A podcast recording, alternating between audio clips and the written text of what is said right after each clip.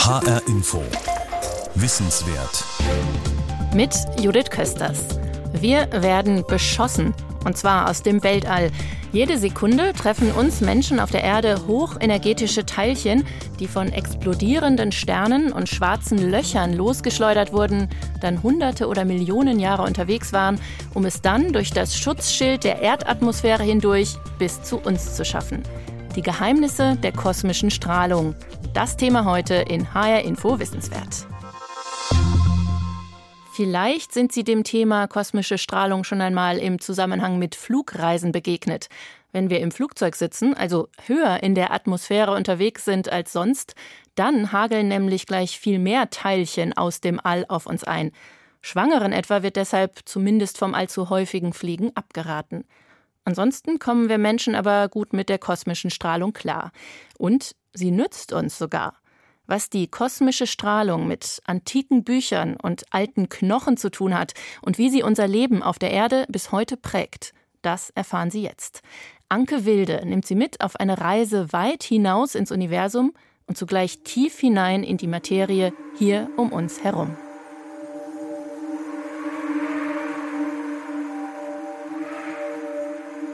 Ich schaue den Himmel an und freue mich einfach an dem Himmel. Also ganz besonders in Südafrika, äh, in Namibia, wenn man da den Himmel anguckt. Ich meine, es ist ganz dunkel, man sieht das Band der Milchstraße, es ist einfach fantastisch. Und dann freut man sich einfach an den Sternen nicht und denkt nicht drüber nach, was da eigentlich passiert, sondern ist einfach beeindruckt von dem Bild. Ja, ja, also ich glaube, die, die Tatsache, dass man da Physiker ist und, und allerlei physikalische Fragen dahinter stehen, das lenkt nicht davon ab, dass das einfach ein, ein tolles und beeindruckendes Bild ist. Unser Universum leuchtet. Also das, was wir normalerweise am Universum sehen, wir gucken das ja zum Beispiel mit unseren Augen den Nachthimmel an, nicht? Da sehen wir Sterne. Das ist thermische Strahlung. Da leuchtet ein Objekt, weil es heiß ist. Und die Energie dieser Strahlung, die entspricht der Temperatur des Objekts. Ja, je heißer ein Objekt, desto energiereichere Strahlung sendet es aus. Aber das Universum ist noch viel mehr als dieses thermische Universum, das hier Werner Hofmann vom Max-Planck-Institut für Kernphysik in Heidelberg beschreibt. Es ist viel mehr als die Sterne, deren Licht wir sehen können. Das Licht der Sterne verrät uns längst nicht alles über die Kräfte, die in unserem Universum walten. Und zu diesen unsichtbaren Größen unseres Universums gehört die kosmische Strahlung. Es gibt keine Objekte jetzt, die so heiß sind, dass sie kosmische Strahlung erzeugen können, dass sie die Energien erzeugen könnten, die wir da messen. Das heißt, es muss andere Prozesse geben. Das ist sozusagen ein, ein ganz anderes Universum als das Universum, das wir mit unseren Augen oder auch mit unseren optischen Instrumenten sehen. Es sind andere Mechanismen, eine andere Komponente. Es ist aber eine wichtige Komponente, weil zum Beispiel unsere Galaxis anders aussehen würde, wenn es keine kosmische Strahlung gäbe. Rund um die Uhr prasseln aus allen Richtungen des Weltalls Teilchen der kosmischen Strahlung auf die Erde ein. Ihre Energie ist unvorstellbar hoch. Viele Teilchen der kosmischen Strahlung werden vom Erdmagnetfeld abgelenkt, aber viele haben auch genug Energie, um diese Barriere zu durchbrechen. Menschen und Tiere können die Strahlendosis, die tatsächlich ankommt, aber gut aushalten. Sie ist Teil der natürlichen Strahlenbelastung, zu der auch die leicht radioaktive Strahlung aus dem Erdboden gehört. Weiter oben in der Atmosphäre jedoch ist die kosmische Strahlung stärker und wird somit zum Gesundheitsrisiko. Darum sind die Flugzeiten von Piloten und Bordpersonal beschränkt und darum wird von Flugreisen während der Schwangerschaft abgeraten. Es ist schon so, bei den höchsten Energien hat ein einzelner Atomkern so viel Energie wie ein flott geschlagener Tennisball. Nicht? Wenn ein flott geschlagener Tennisball sie trifft, das merken sie natürlich. Ja? Wenn der Atomkern, dadurch, dass der im Wesentlichen durch sie durchfliegt und ganz wenig Energie abgibt, merken sie davon nichts. Äh, aber in unserer Atmosphäre kann so ein Atomkern schon äh, eine relativ beeindruckende Wirkung haben. Ne? Dort oben nämlich passiert Erstaunliches. Die Teilchen aus dem Weltall stoßen mit Atomen aus den oberen Luftschichten zusammen. Dabei entsteht neue Materie. Das ist das wesentliche Prinzip, das Albert Einstein in seiner Formel E gleich mc Quadrat, also Energie ist gleich Masse mal Lichtgeschwindigkeit zum Quadrat, gefunden hat. Energie und Masse gehören zusammen und lassen sich ineinander umwandeln.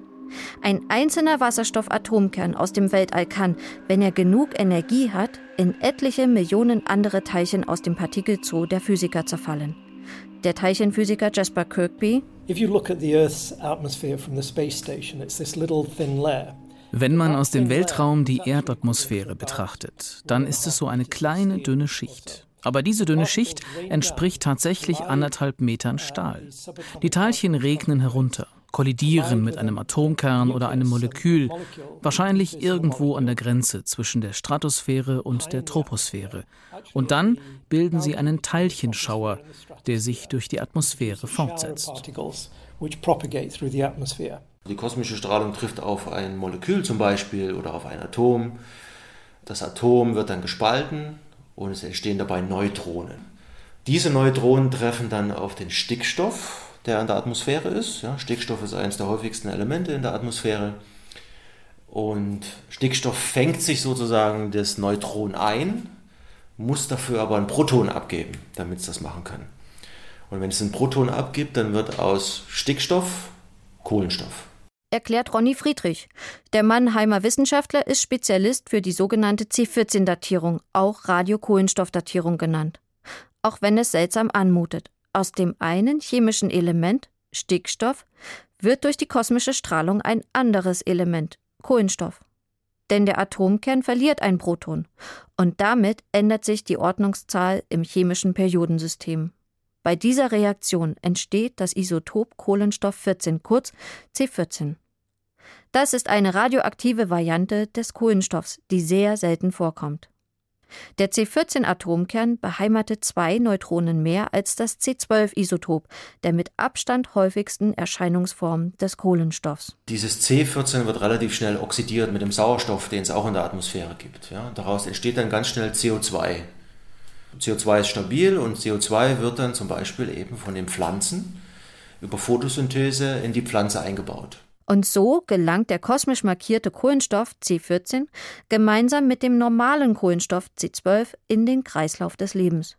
Er wird zu einem Bestandteil von Holz, von Gräsern und von Obst und Gemüse. Er wird also zu einem Teil der Nahrungskette und ist schließlich auch in Menschen und fleischfressenden Tieren nachweisbar. Ronny Friedrich ist Laborleiter am Kurt Engelhorn Zentrum Archäometrie in Mannheim. Mit der C14-Datierung kann er das Alter von Holz, Knochen, Papier und vielen anderen pflanzlichen oder tierischen Materialien sehr genau bestimmen. Dabei nutzt er das Wissen um den radioaktiven Zerfall und um die Halbwertszeit von C14. Nach 5700 Jahren ist die Hälfte des Kohlenstoff 14 in einer Probe zerfallen. Das heißt, wenn ich jetzt von Ihnen ein Stück Holz bekomme zum Beispiel und da ist nur noch halb so viel Kohlenstoff 14 drin, wie am Anfang drin war oder wie drin sein sollte, dann weiß ich, dass die Probe 5700 Jahre alt ist. Und das ist sozusagen der Kern der Methode. Bis etwa 50.000 Jahre lassen sich die Proben zurückdatieren. Dann stößt das Verfahren an die Nachweisgrenze. Bereits in neuen Proben ist der Anteil von C14 verschwindend gering, weil die normale Variante des Kohlenstoffs C12 viel häufiger vorkommt. Auf ein C14-Atom kommen etwa 1000 Milliarden C12-Atome. Die Bandbreite der Proben, die hier in Mannheim untersucht werden, ist groß. Knochen von mutmaßlichen Neandertalern zum Beispiel. Knochen, die von der Kriminalpolizei kommen und die ein Fall für die Gerichtsmedizin sein könnten.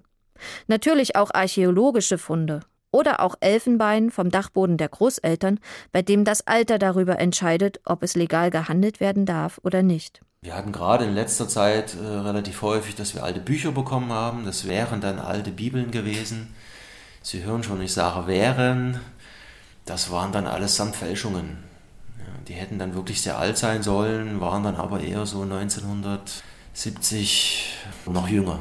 Nicht immer ist und war die kosmische Strahlung konstant. Und darum ist der Anteil der C14-Atome von Jahr zu Jahr unterschiedlich. Verschiedene Faktoren spielen dabei eine Rolle, vor allem die Sonne. Ist die Sonne sehr aktiv, dann ist auch der Sonnenwind mitsamt seinem Magnetfeld stärker. Er lenkt dann auf seinem Weg zur Außengrenze des Sonnensystems die geladenen kosmischen Teilchen besser ab und schickt sie weiter auf Reisen durch die Galaxie, anstatt sie ins Innere des Sonnensystems vorzulassen. Entsprechend geringer ist dann die Konzentration von C14 in der Erdatmosphäre. Bei der Datierung muss ich ja wissen, wie viel C14 war am Anfang in der Probe drin, damit ich das mit der jetzigen Menge C14 vergleichen kann. Das heißt, wir brauchen eine Art Archiv, das in die Vergangenheit zurückreicht und uns die Menge C14 in der Atmosphäre archiviert. Und das sind die Baumringe. Bäume nehmen sich über die Photosynthese das C14 aus der Atmosphäre und bauen es in ihren Ring, in ihre Ringstruktur ein. Und da kann ich jetzt an jedem Ring C14 messen und weiß für jedes einzelne Jahr, wie das C14 in dieser Zeit war. Und das hat man mit ganz, ganz vielen Bäumen gemacht. Ein ganzes Baumringarchiv ist so entstanden. Für mittlerweile 12.000 Jahre kann man nun nachverfolgen, wie hoch der C14-Gehalt der Atmosphäre in jedem Jahr war. Andere Archive, die sich in Stalaktiten oder beispielsweise in Eis- oder Sedimentbohrkernen finden, reichen sogar noch weiter zurück in die Vergangenheit. Damit verrät die C14-Datierung noch etwas anderes. Die Stärke der kosmischen Strahlung der vergangenen Jahrtausende und, im Umkehrschluss, auch die Aktivität der Sonne. Und zwar für jedes einzelne Jahr. Außerdem können die Forscher anhand der Dicke und der inneren Struktur der Baumringe Rückschlüsse auf das jeweilige Klima ziehen, ob es heiß und trocken war oder ob es ein kaltes Jahr mit vielen Niederschlägen war. Now, there's es gibt viele paläoklimatische Studien, die einen Zusammenhang zwischen dem Klima und der kosmischen Strahlung gezeigt haben. Änderungen der kosmischen Strahlung werden durch die Sonne, die magnetische Aktivität der Sonne verursacht. Das heißt, es ist nicht eindeutig, ob das ein direkter Effekt der Sonne auf das Klima ist oder ob die kosmische Strahlung das Klima beeinflusst. Eines oder auch beides wirkt sich irgendwie auf das Klima aus und für beides ist der Mechanismus dahinter noch lange nicht verstanden. Jasper Kirkby arbeitet an einem Ort, den man nun gar nicht mit Klimaforschung in Verbindung bringen würde. Am CERN, der Europäischen Organisation für Kernforschung nicht weit von Genf. Von Hause aus ist Jasper Kirkby Teilchenphysiker. In den 1990er Jahren aber hörte er von einer Untersuchung, die einen direkten Zusammenhang zwischen der Menge kosmischer Teilchen und der Menge an Wolken nahelegte. Dabei kam ihm die Idee für das Cloud-Experiment. Die Abkürzung steht für das englische Wort Cloud, Wolke. Und um die Prozesse, die zum Entstehen einer Wolke führen, geht es auch in dem Cloud-Experiment. This is an experimental hall. Das hier ist eine Experimentierhalle beim CERN. Hinter dieser Betonwand ist das Protonensynchrotron. Das ist der 30 Giga-Elektronenvolt Beschleuniger, der in den 1970er Jahren oder den späten 60ern das Flaggschiff vom CERN war. Aber seine Energie ist perfekt für das Cloud-Experiment. Denn wir brauchen künstliche kosmische Strahlung und der stellt uns unsere kosmische Strahlung her. So that generates our cosmic ray. Das Protonensynchrotron ist heute einer der Vorbeschleuniger für den Large Hadron Collider, den größten Teilchenbeschleuniger der Welt. Es versorgt aber auch andere Experimente mit schnellen, hochenergetischen Teilchen. In der riesigen Halle sind mehrere hohe, dicke Wände aus Betonblöcken eingezogen worden. Sie schirmen die unterschiedlichen Experimente voneinander ab. Herzstück des Cloud-Experiments ist eine Wolkenkammer, die sich in einem zylinderförmigen Gehäuse von etwa 8 Metern Höhe und 5 Metern Durchmesser befindet. Darin können Jasper Kirkby und seine Kollegen nachstellen, was in der Atmosphäre passiert. Sie können die kosmische Strahlung wie auch die Strahlung der Sonne sozusagen ein- und ausschalten. In geringsten Konzentrationen werden sogenannte Aerosole in die Kammer eingespritzt. Das sind chemische Verbindungen, die sich zu Clustern verbinden können.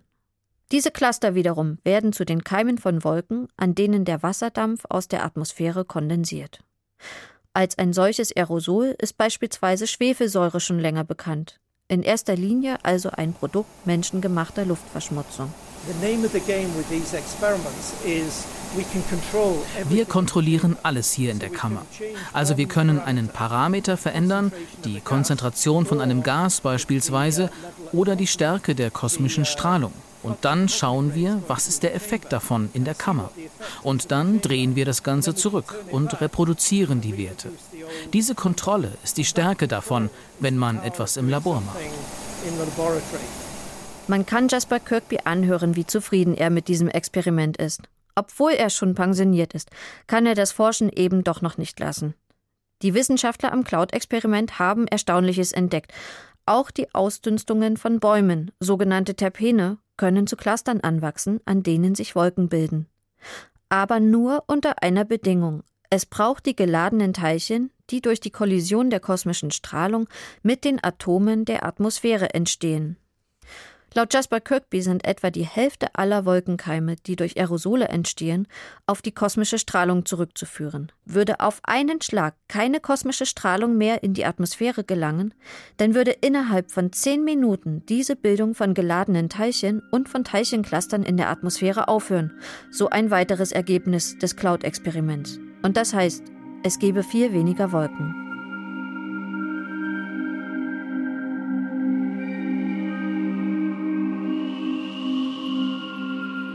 Es ist Winter. Über dem Königsstuhl, einem der Hausberge von Heidelberg, hängen dunkle Regenwolken. Ein Gruß aus dem All gewissermaßen. Eines der Hauptgebäude ist das Walter Bothe Laboratorium, ein gelb gefliestes, schlichtes Gebäude. In seinem Foyer stehen gleich mehrere Modelle der insgesamt fünf Hess-Teleskope. Sie sind das Aushängeschild von Werner Hofmanns Abteilung Teilchenphysik und Hochenergie-Astrophysik. Werner Hofmann und seine Kollegen versuchen mit ihrer Hilfe, den Ursachen der kosmischen Strahlung auf die Schliche zu kommen. Die kosmische Strahlung besteht vor allem aus einzelnen Protonen und aus Atomkernen von Wasserstoff und von schwereren Elementen. An sich sind das Teilchen, die auch auf der Erde vorkommen, nur dass die kosmischen Eindringlinge eine weitaus höhere Energie haben. Auf diese Energie mussten sie erst einmal kommen, das heißt, sie mussten irgendwie beschleunigt werden. Nur wenige Objekte kommen dafür als Ursache in Frage. Supernovae beispielsweise, also explodierende Sterne, und schwarze Löcher, sprich die winzigen, auf einen minimalen Raum konzentrierten, aber extrem massereichen Überbleibsel eines explodierten Sterns. Im Prinzip ist das einfach Materie, die ausgestoßen wird. Nicht? Also eine Supernova explodiert, stößt die äußeren Hüllen eines Sterns ab das ist dann hochionisiert und wandert halt mit vielen tausend Kilometer pro Sekunde durch den interstellaren Raum. Äh, und wenn diese Stoßwelle über irgendein geladenes Teilchen drüber läuft, dann kriegt das einen kleinen Schubs, gewinnt ein bisschen Energie, ist dann vielleicht wieder vor der Stoßwelle, wird noch ein zweites Mal angeschubst und so weiter und gewinnt jedes Mal ein kleines bisschen Energie und irgendwann entkommen sie natürlich einfach aus diesem Beschleunigungsbereich und mehr anderen dann durchs Weltall und kommen vielleicht hier irgendwann mal bei der Erde an.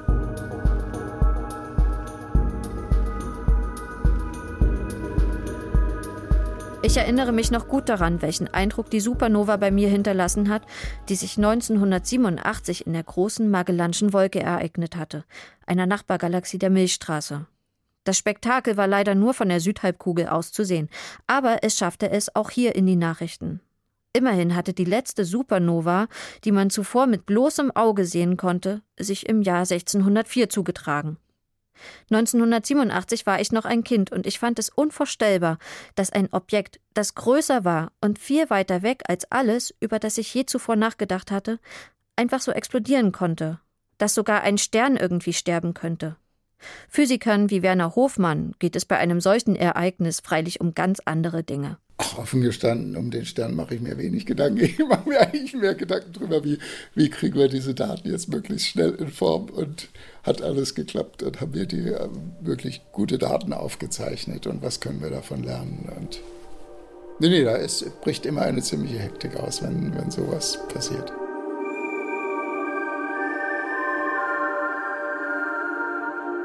Und wenn man die Modellrechnung glaubt, dann ist diese Supernova 1987a in der, in der Magellanischen Wolke, die ist jetzt eigentlich gerade so weit, dass sie richtig gut Teilchen beschleunigt. Das heißt, allmählich sollte als Nachwirkung dieser Supernova kosmische Strahlung entstehen. Allerdings werden wir nie wissen, ob ein kosmisches Teilchen, das bei uns auf der Erde ankommt, genau aus dieser Supernova stammt. Denn diese Teilchen sind elektrisch geladen. Im Weltall wiederum gibt es unzählige Magnetfelder, und die lenken die geladenen Teilchen ab und schicken sie auf Irrwege durch die Galaxie oder sogar über deren Grenzen hinaus. Die Teilchen der kosmischen Strahlung könnten 100 Jahre unterwegs gewesen sein oder auch Millionen von Jahren, wenn sie auf der Erde ankommen. An diesem ungewissen Punkt kommt die Gammastrahlung ins Spiel, die Werner Hofmann und seine Kollegen erforschen. Der Raum ist voll mit, naja, Materie auf einer sehr kleinen Dichte, nicht so einige Teilchen pro Kubikzentimeter. Aber das reicht, dass ein solches beschleunigtes Teilchen so alle naja, 100.000 Jahre mal vielleicht, auf, auf irgendein Gasatom trifft. Und dann entstehen neue Teilchen, unter anderem entsteht da auch hochenergetische Gammastrahlung. Wenn ein Gammaquant in die Atmosphäre eintritt, erzeugt er genau wie die kosmische Strahlung einen Teilchenschauer. Außerdem entsteht dabei ein blaues Licht, das Tscherenkow-Licht, mit dem die Wissenschaftler kosmische Teilchen und Gammastrahlung unterscheiden können. Das ist ja ein lokales Phänomen. Da kommt lokal dieses Gammaquant runter, macht eine Teilchenspur, die ist so einige Kilometer in der Atmosphäre lang, bringt über diese einigen Kilometer die Atmosphäre so quasi blau zum Leuchten. Das ist also wirklich ein bisschen wie eine Meteorspur, nur sehr lichtschwach. Und was wir jetzt machen, wir machen einfach von zwei verschiedenen Richtungen oder sogar von vier verschiedenen oder fünf verschiedenen Richtungen ein Foto von dieser Meteorspur. Ne? Mit diesen Daten lässt sich die Flugbahn und somit auch die Ursprungsregion des Gammaquanten berechnen. Der Ort also, wo ein Teilchen der kosmischen Strahlung im All mit einem anderen Teilchen kollidierte. Dann gibt es einen Punkt auf der Sternenkarte. Und da, wo sich die Punkte häufen, da sitzt äh, ein kosmischer Teilchenbeschleuniger. Viele Punkte sind im Laufe der Zeit im Sternbild Schütze entstanden. Dort befindet sich ein schwarzes Loch. Eines, das sich laut Werner Hofmann im Vergleich zu anderen schwarzen Löchern im Zentrum einer Galaxie sehr ruhig verhält und wenig kosmische Strahlung erzeugt. Auch in der großen Magellanschen Wolke wurden bereits Gammastrahlungsquellen aufgespürt, also Gegenden, in denen besonders viel kosmische Strahlung vorhanden ist. Allerdings noch nicht dort, wo einst die Supernova von 1987 explodierte. Dort warten die Physiker noch auf das Entstehen von kosmischer Strahlung und von Gammastrahlung. Jede Sekunde wird unser Körper von mehreren geladenen Teilchen getroffen, die durch die kosmische Strahlung entstehen. Das Leben hat sich im Laufe der Jahrmillionen auf diesen Beschuss aus dem All gut eingestellt. Die Teilchen aus dem All verursachen offenbar Mutationen im Erbgut. Diese Mutationen können sich auf das einzelne Lebewesen positiv oder negativ auswirken. Gleichzeitig aber machen sie die Evolution, also die Weiterentwicklung und Herausbildung neuer Arten, erst möglich. Auch in den Hochtechnologien wirkt sich die kosmische Strahlung aus. IBM-Forscher haben beispielsweise nachgewiesen, dass Neutronen der kosmischen Strahlung die Ströme in den empfindlichen Stromkreisen von Computern beeinflussen und dabei Fehler, sogenannte Soft Errors, verursachen. Auch mit der Entstehung von Gewitterblitzen wird die kosmische Strahlung in Verbindung gebracht. Uh, die Natur ist erstaunlich, was sie macht. Die kosmischen Strahlen kommen von fernen Gestirnen. Sie sind ihre Explosionen. Und wir wissen auch, dass alle unsere Atome in fernen Sternen gebildet worden sind. Durch den Urknall sind nur leichte Elemente entstanden. Das heißt, all der Kohlenstoff und die schweren Elemente mussten in Sternen entstehen, die explodiert sind. Und dann sind sie irgendwie auf die Erde gelangt und haben es uns ermöglicht, uns herauszuentwickeln. Das heißt, die Sterne sind das Schmiedefeuer, in dem unsere Materie entstanden ist. Aber die Sterne haben uns seitdem nicht verlassen. Und immer noch regnet diese kosmische Strahlung von anderen explodierenden Sternen auf uns hernieder. Die Sterne haben tatsächlich einen Effekt auf das Leben auf der Erde. In welchem Ausmaß, das wissen wir nicht, aber sie haben einen Effekt. And uh, to what extent they're affecting our life, we don't know, but they are having an effect.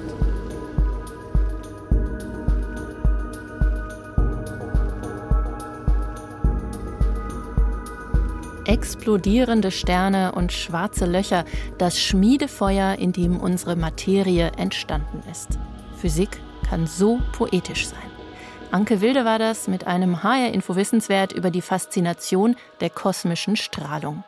Diese und viele weitere Wissenswertfolgen finden Sie auch zum Nachhören und Herunterladen auf hrinforadio.de oder in der ARD Audiothek App fürs Handy. Ich bin Judith Kösters.